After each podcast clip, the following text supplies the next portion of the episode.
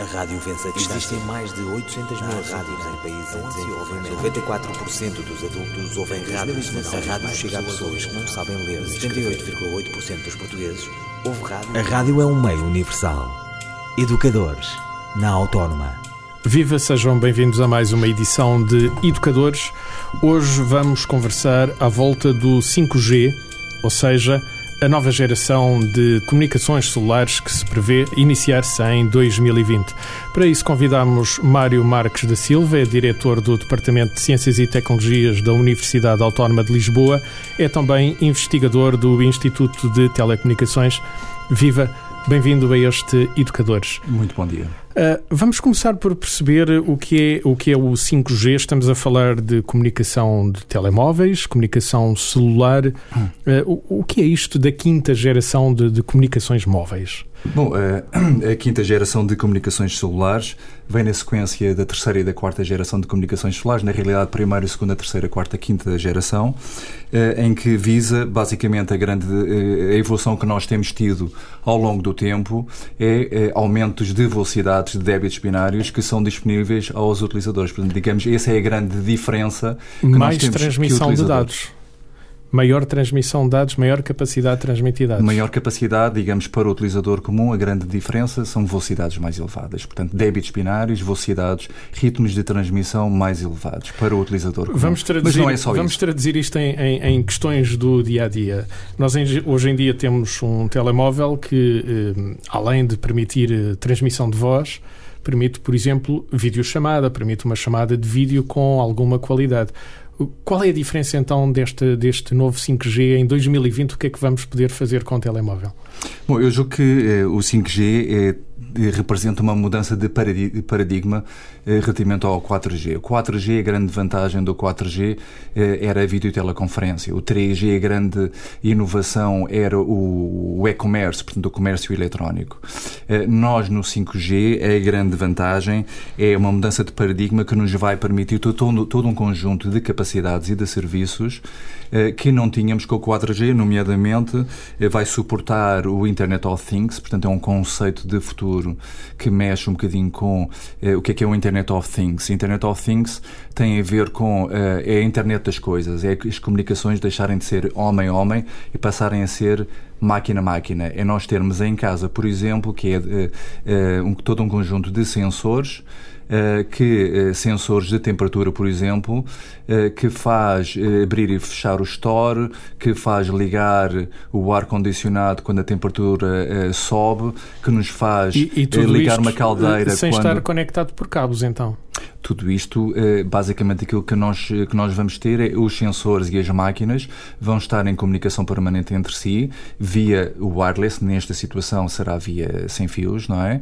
Uh, nesta situação, portanto, digamos, é esta uma, uma. Não tem que ser forçosamente sem fios. Quando falamos em Internet of Things, pode ser com fios ou sem fios, mas na realidade, uh, a vantagem do 5G é que representa aqui um um, um, valor acrescentado neste novo conceito. Para os é? equipamentos é? de domótica, então, isto vai ser uma, uma revolução. Vai ser uma revolução, mas não apenas para a domótica. Portanto, quando falamos em 5G, temos também todo um conjunto de vantagens, por exemplo, na parte da condução autónoma dos, dos veículos, não é? Nós vamos ter uh, os veículos que comunicam entre si, a condução autónoma é importante que os veículos saibam em que parte da estrada se encontram, uh, vão ter que comunicar com todo um conjunto de sensores que se encontram na estrada, os veículos vão ter que vai haver comunicação veículo para veículo e, portanto, a condução autónoma uh, vai dar um contributo. As comunicações 5G vão dar também um, um contributo para as comunicações 5G. E quer dizer que, que este, este, este novo paradigma de comunicações ao 5G eh, vai dar um, uma melhoria grande para estes automóveis que vemos hoje em dia em reportagens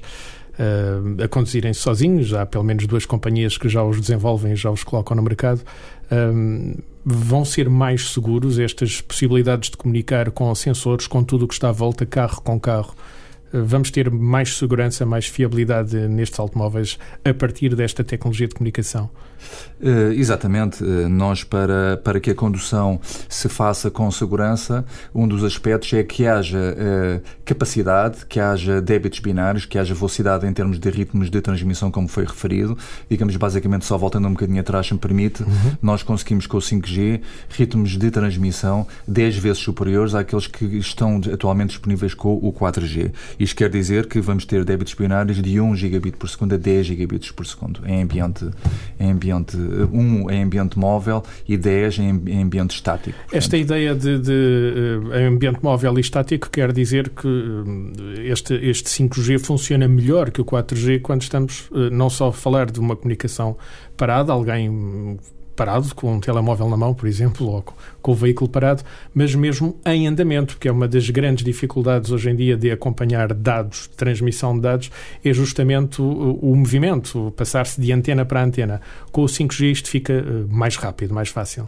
Exatamente, portanto, digamos, os problemas de, basicamente, o constrangimento principal às comunicações uh, celulares uh, é, são, é, é um ambiente de propagação, são os ecos, é o multipercurso e é o ruído e, portanto, nós temos sempre uma limitação quando falamos, quando temos um ambiente móvel. Em ambiente móvel, nós temos tipicamente uma velocidade 10 vezes inferior àquela que conseguimos em ambiente estático. Atualmente, com o 4G, dado que nós temos, uh, com o 4G, uh, eh, nós temos no máximo 1 gigabit por segundo, em ambiente estático, tipicamente, nós temos 100 megabits por segundo. Com o 5G, nós estamos a multiplicar quer este, todas estas duas velocidades por 10, o que significa que, mesmo em ambiente estático, eh, perdão, mesmo em ambiente móvel, nós já conseguimos uma velocidade que nos permite, por exemplo, uma videoteleconferência que nos irá permitir uma videoteleconferência de grande qualidade, mesmo em ambiente móvel, o que hoje em dia não é possível com o 4G. Portanto, hoje em dia nós temos já, nós vemos eh, reportagens de televisão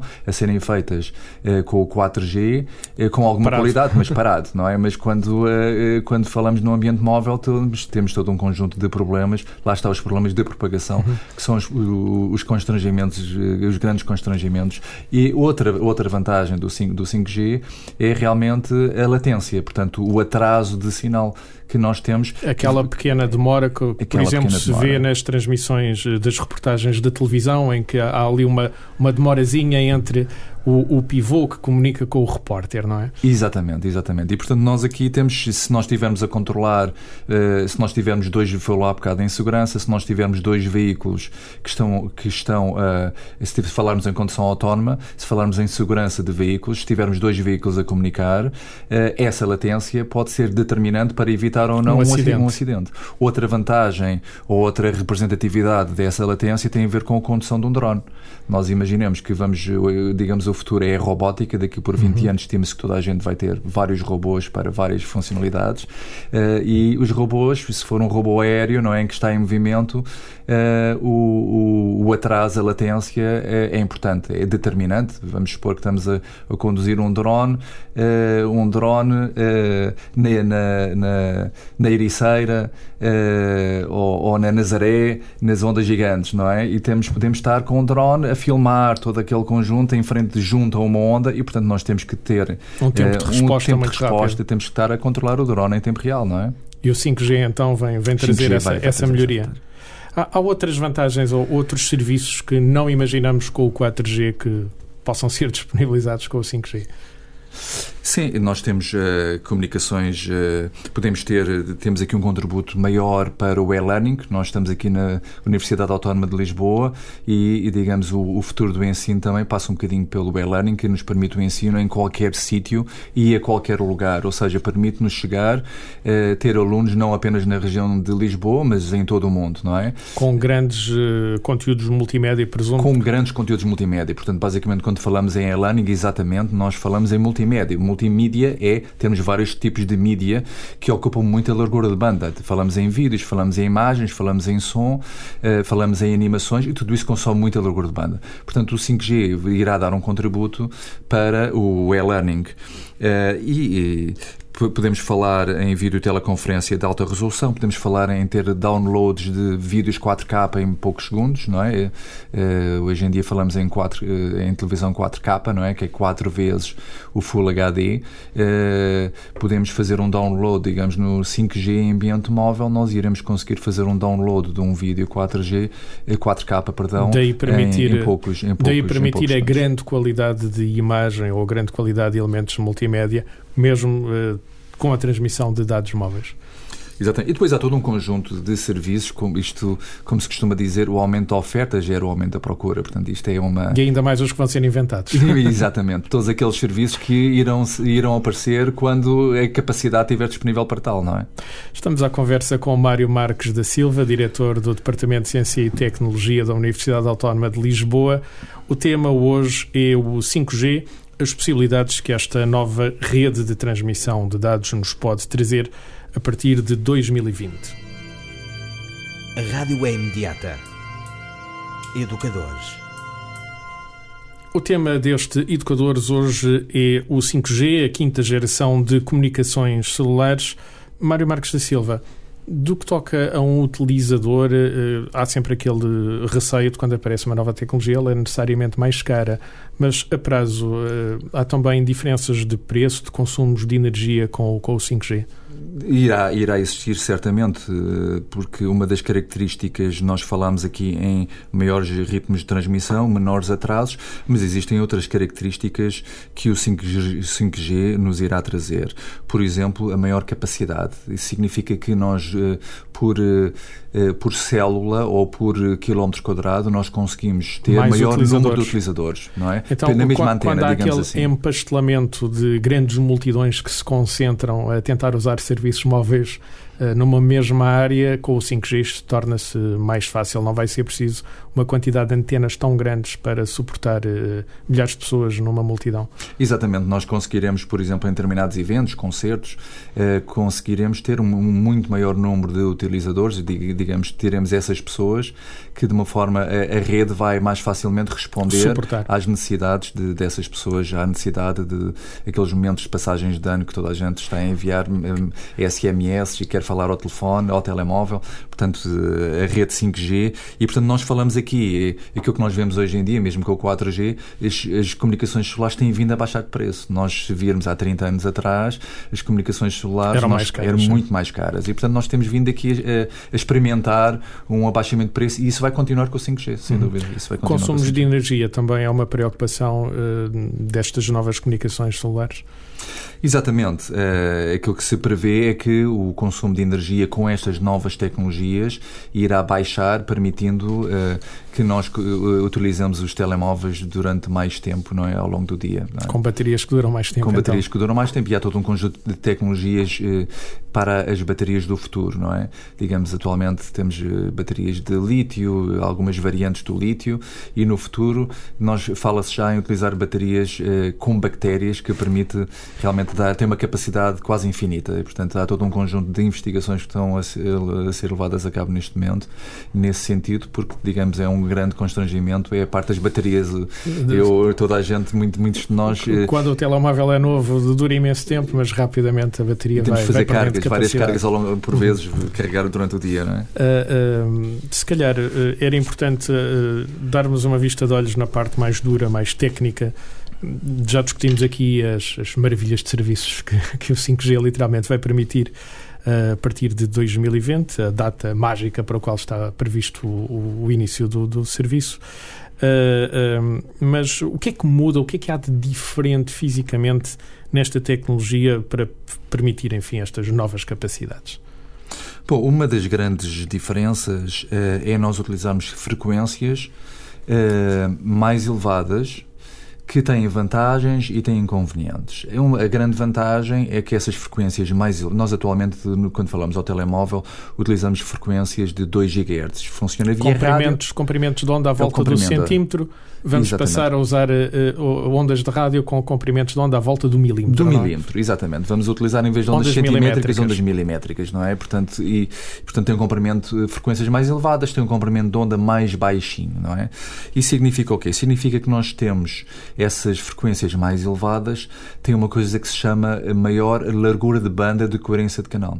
E o que é que é a largura de banda? Nós, a eh, largura de banda de coerência de canal é a largura de banda que nós podemos utilizar sem que eh, existam muitas interferências, digamos assim, sem que existam muitas interferências em termos de propagação, sem que a propagação seja muito alterada. Maior frequência, menos interferência, neste caso. Menos interferência. Mas também há inconvenientes, há não inconvenientes, há só vantagens. Exatamente.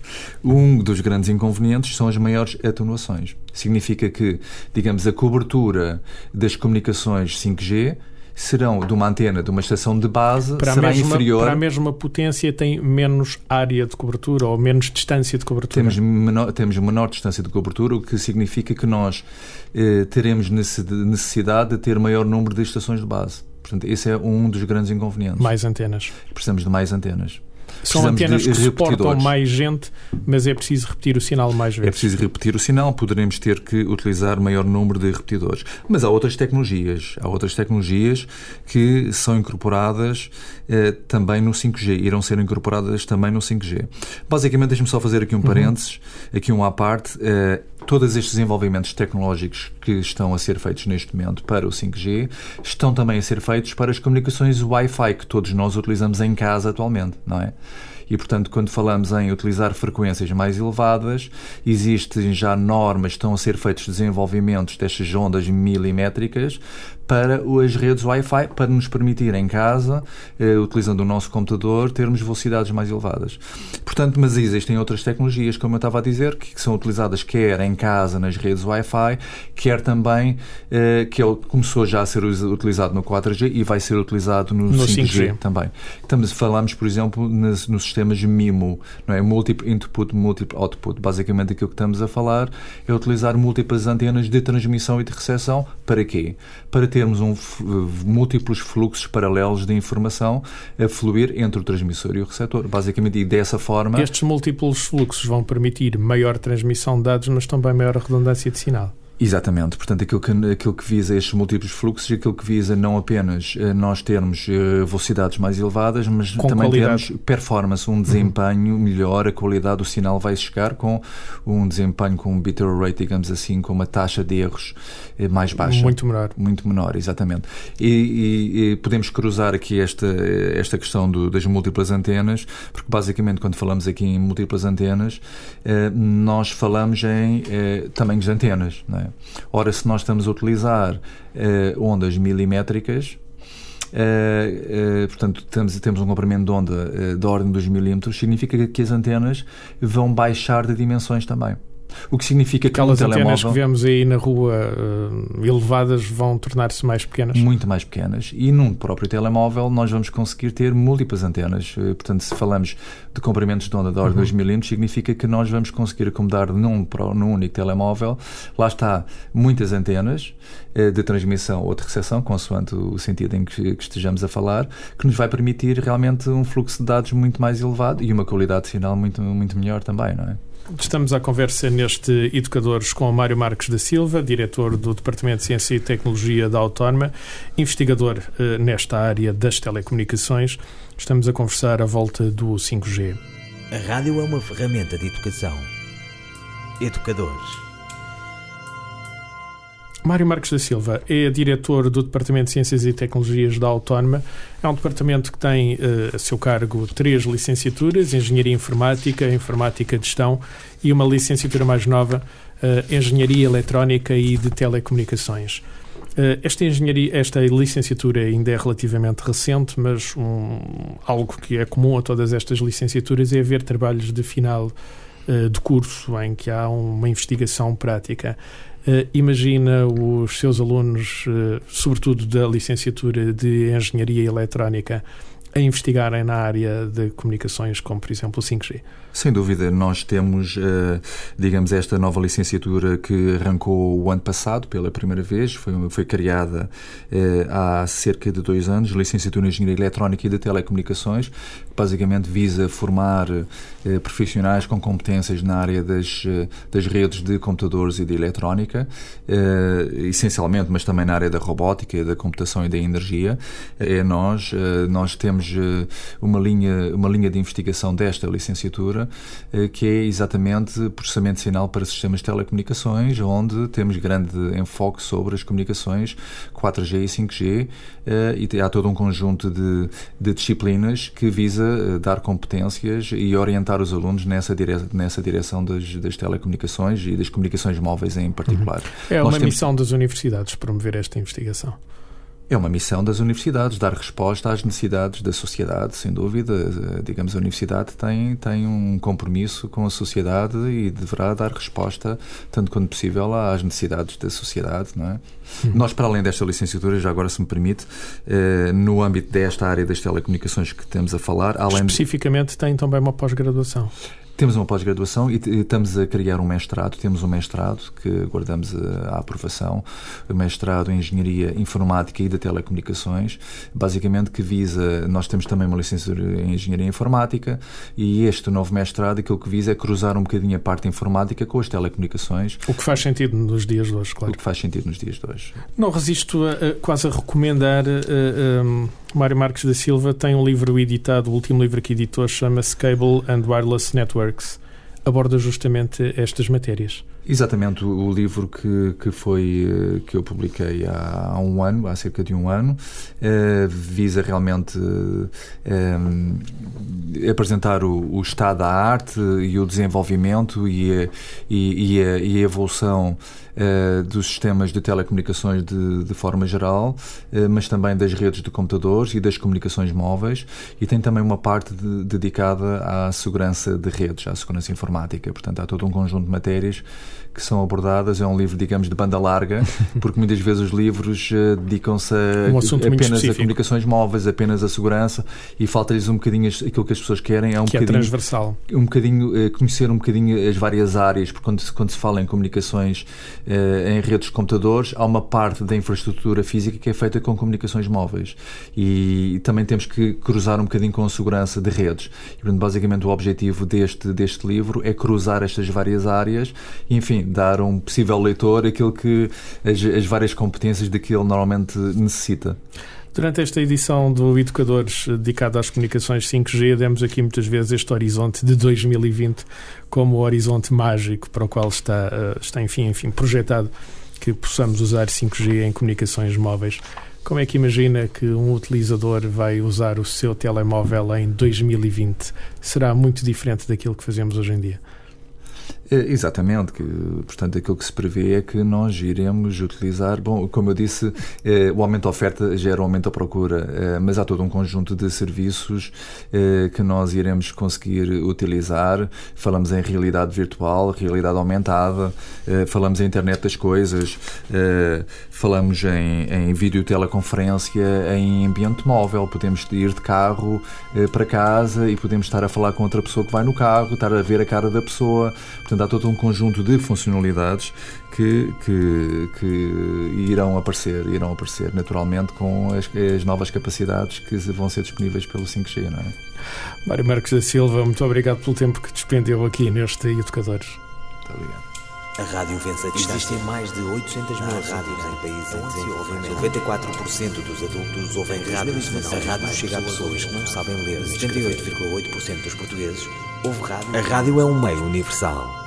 Educadores, na Autónoma.